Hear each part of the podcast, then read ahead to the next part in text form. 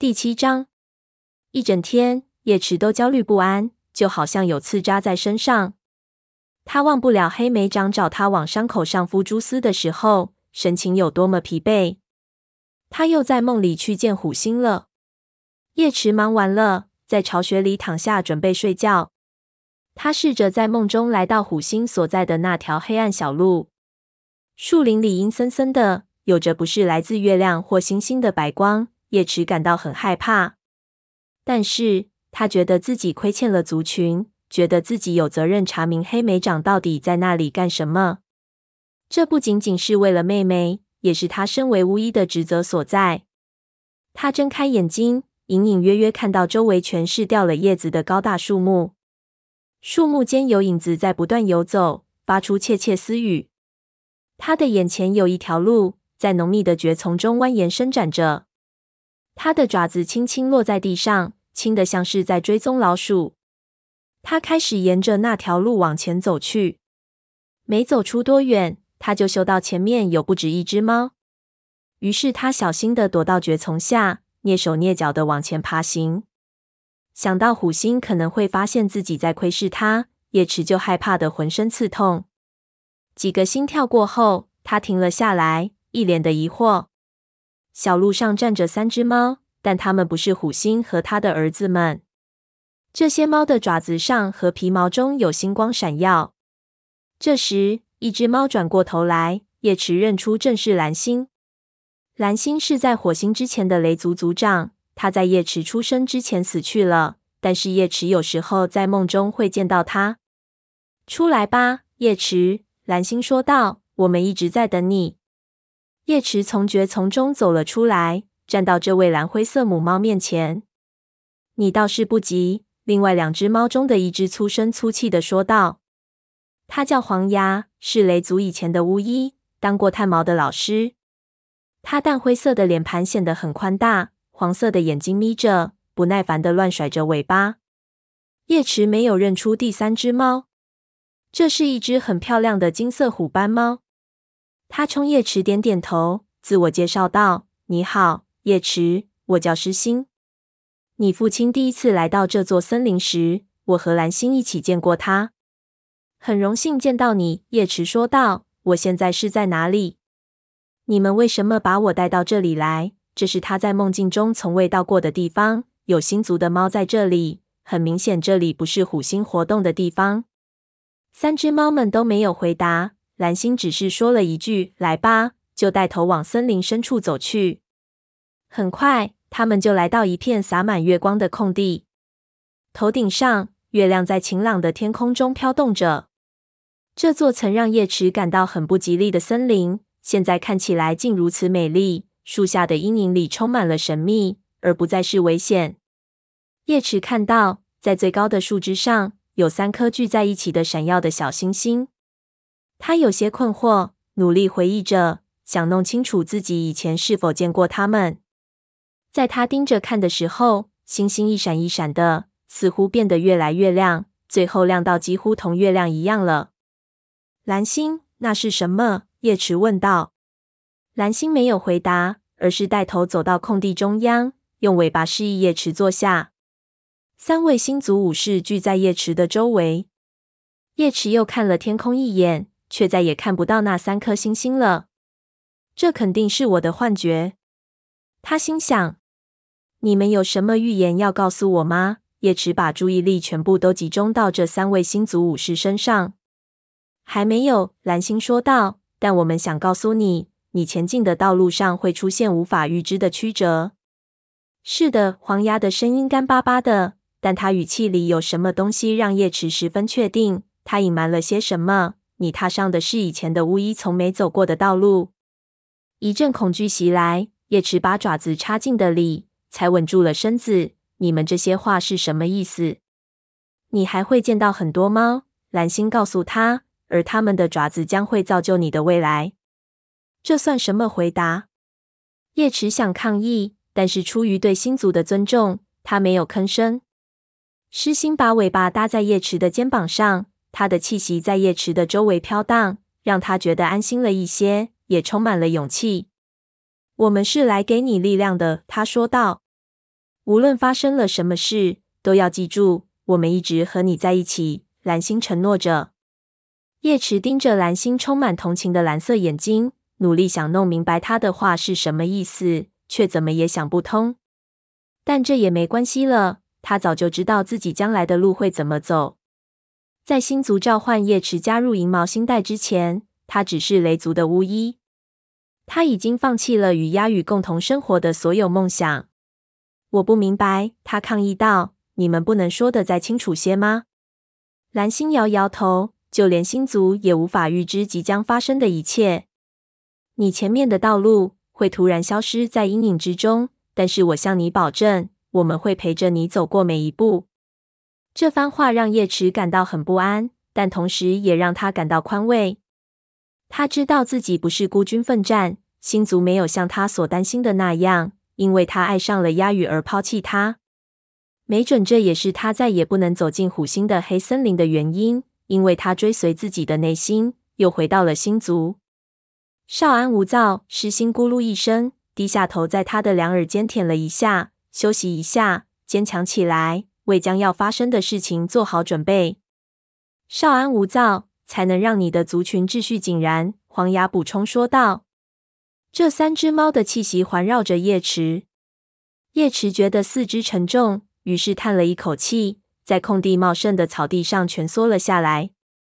一股轻柔的风吹拂着他的皮毛，透过交错的树枝，他看见那三颗星的星星比之前还要明亮。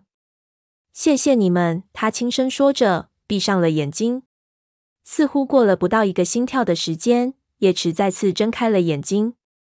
阳光从岩石裂缝中透了进来，他看到画爪端坐在巢穴入口附近的窝里。我饿了，画爪抱怨道：“我能去吃点猎物吗？”叶池站起身来，开始检查这位学徒的伤口。他臀部的伤疤愈合的很好。不过皮毛长出来还需要些时日。他眼睛周围的浮肿已经消了，抓伤也正在愈合，没有感染的迹象。我觉得你今天就可以回学徒巢穴了，叶池宣布道。太好啦！画爪的眼睛里闪着亮光，爪子不耐烦地搓着铺在窝里的苔藓。我可以开始训练了吗？整天坐在这里实在太无聊了。画爪已经感觉到无聊了。这表明他的身体恢复得很好，这让叶池不由得松了口气。好吧，他对画爪说道，但只能干轻些的活，不能进行战斗练习。还有，蜡毛伤势严重，短时间内他还不能教你。我去看看能不能帮他做些什么。画爪不等叶池改变主意，就消失得无影无踪了。我要天天检查你的伤口，叶池在画爪身后喊道。那个梦让他倍感宽慰，浑身也充满了力气。但是他对黑莓长的担忧依然还在。他非常确定黑莓长还在与鹰双和虎星见面，而且他知道自己必须密切注视黑莓长，看看那些梦会不会影响他在现实生活中的行为。族群已经从欢的袭击中恢复过来，黑莓长怎么看都像是一位对族群忠诚、热心族群事务的武士。但是在虎星邪恶力量的影响下，一只猫真的能够保持忠诚吗？两个晚上之后，叶池在废弃的两角兽巢穴附近采完猫薄荷，回到营地时，天色已经晚了。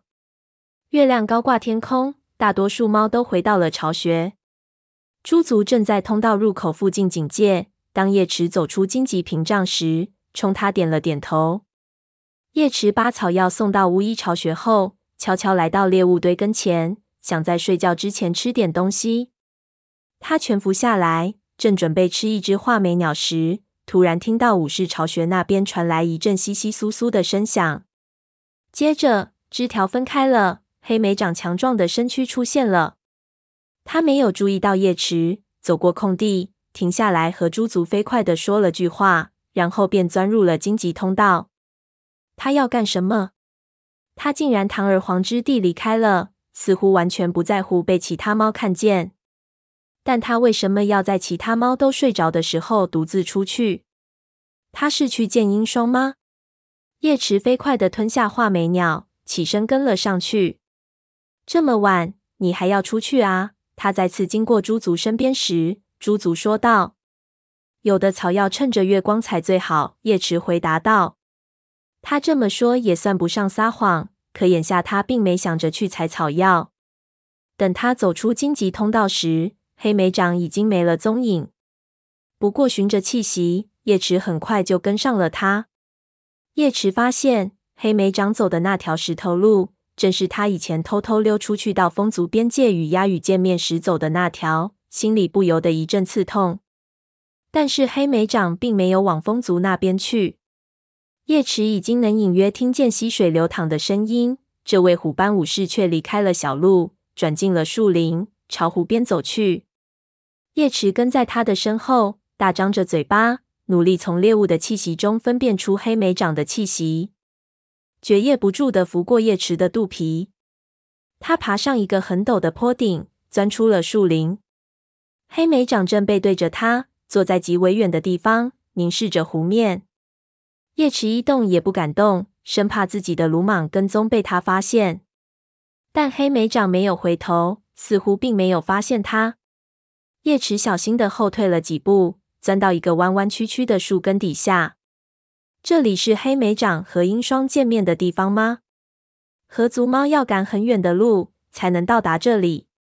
叶池目不转睛的盯着黑莓长，静静的等着。这时，月亮在天空慢慢飘过，但仍然没有鹰霜或其他猫的身影。黑莓长一动不动地坐着，盯着星光灿烂的水面。叶池真想知道他现在脑子里想着什么。黑莓长和族里的其他猫。包括火星，似乎都认为麻烦已经过去。很难想象还有什么比獾的攻击更糟糕的事情了。在星族的帮助下，他们躲过一劫，而且创伤也正在愈合。但叶池心里仍然有一股压制不住的不安。现在和黑莓长单独在一起时，这种不安更为强烈。蓝星、狮星和黄牙已经提醒过了，他的未来一片黑暗。就连星族也无法掌控，接下来的麻烦会是什么呢？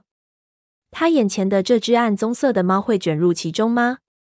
黑夜正在一点点的过去，一阵倦意袭来，叶池打着瞌睡，又猛地醒了过来，然后又闭上了眼睛，蜷缩在两个树根中间的苔藓中。在梦中，叶池醒了过来，等他爬起身，发现黑莓掌已经没了踪影。在他刚才坐过的地方的前面，血红的湖水非常浓稠，犹如血浪一般拍打着湖岸。在和平降临之前，鲜血将四处喷涌，湖水将变得一片血红。叶池吓得倒吸了一口气，转身就跑，但他撞上了一个坚硬的东西，吓得爪子不住的胡乱抓着。他被困住了。等他挣扎着醒过来时，发现自己被一个树根绊倒了。脑袋撞到了旁边的树干上，他头顶上方，清晨的阳光透过树枝，在草地上投下点点亮光。谁？一个严厉的声音传来。没等叶池说话，黑莓长纵身一跃，跳到树根上，俯身盯着叶池。他的眼睛里喷着怒火：“你在这里干什么？你在跟踪我？”“不是。”叶池愤怒地反驳道。心里却不由得感到一阵愧疚，因为他确实是在跟踪他。我昨天夜里出来采草药时，时间很晚了，我肯定是在半道上睡着了。也就这些，恐惧在他的内心翻腾着。他不会伤害我的，他对自己说。看在星族的分上，他可是我的族猫啊，而且松鼠飞那么信任他。星族那么看好黑莓长和松鼠飞在一起，他不大可能走上一条血腥与阴暗的道路。但黑莓长一言不发的继续盯着他，这让他很不安。叶池重新平静下来，站起身，扬长而去。虽然他恨不得迈开爪子赶紧逃离，但他强迫自己慢慢走过开阔的、朝蕨丛的隐蔽处走去。树林外边的湖水映照着淡淡的晨曦。然而那一刻，在叶池看来，令他感到窒息的红潮拍打湖岸的景象，远比下方波澜不惊的灰色湖面更为真切。在和平降临之前，鲜血将四处喷涌，湖水将变得一片血红。